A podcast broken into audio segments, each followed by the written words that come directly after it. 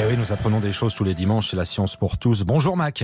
Bonjour Stéphane. Ce matin, vous voulez nous raconter l'histoire d'un petit haricot. Oui Stéphane, le haricot niébé, vous connaissez? Pas du tout là. Alors c'est un haricot blanc, cousin du haricot de Soissons, et c'est un haricot très populaire en Afrique de l'Ouest, notamment au Nigeria.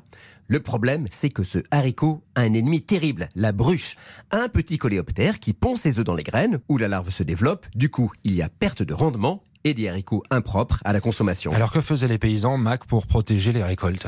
Pas de moyens de lutte biologique, alors comme partout, ils épandaient des insecticides pour limiter la prolifération des bruches, avec une efficacité très limitée. Alors, les scientifiques nigérians, avec une coopération internationale, se sont retroussés les manches.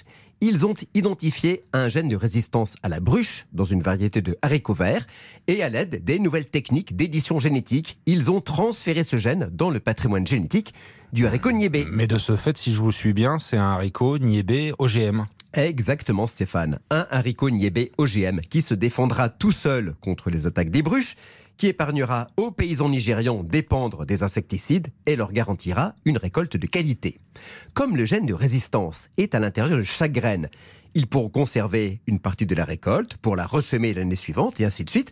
La résistance se transmettra génération après génération. Tout le monde y gagnera les agriculteurs, les consommateurs et l'environnement. De bonnes récoltes avec moins de pesticides, c'est pas un peu ce que l'on cherche à faire chez nous, ça? Ah, bien sûr.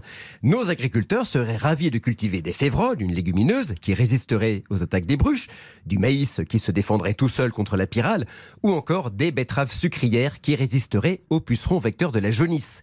Et cela, d'autant qu'on menace de leur retirer le seul insecticide qu'il leur reste mmh. contre les pucerons. Et nos chercheurs y travaillent pas du tout Stéphane. Enfin, quasiment pas en France et très peu en Europe, car une décision de la Cour de justice européenne a interdit tous les OGM. Aussi bien ceux obtenus en allant chercher un gène dans une autre espèce, on appelle cela la transgenèse, que les OGM obtenus par les nouvelles techniques d'édition génomique mises au point par Emmanuel Charpentier, prix Nobel l'an dernier pour cette découverte, dont les perspectives sont énormes. Cette décision a été jugée absurde par nombre de scientifiques, dont le regretté Axel Kahn, qui avait bien raison sur ce point. Une belle histoire comme celle du haricot est donc impossible chez nous. Heureusement, ailleurs, le monde avance. Aubergines résistantes aux insectes en Inde, riz enrichi en vitamine A au Bangladesh, partout sur la planète, de nouveaux OGM arrivent dans les champs.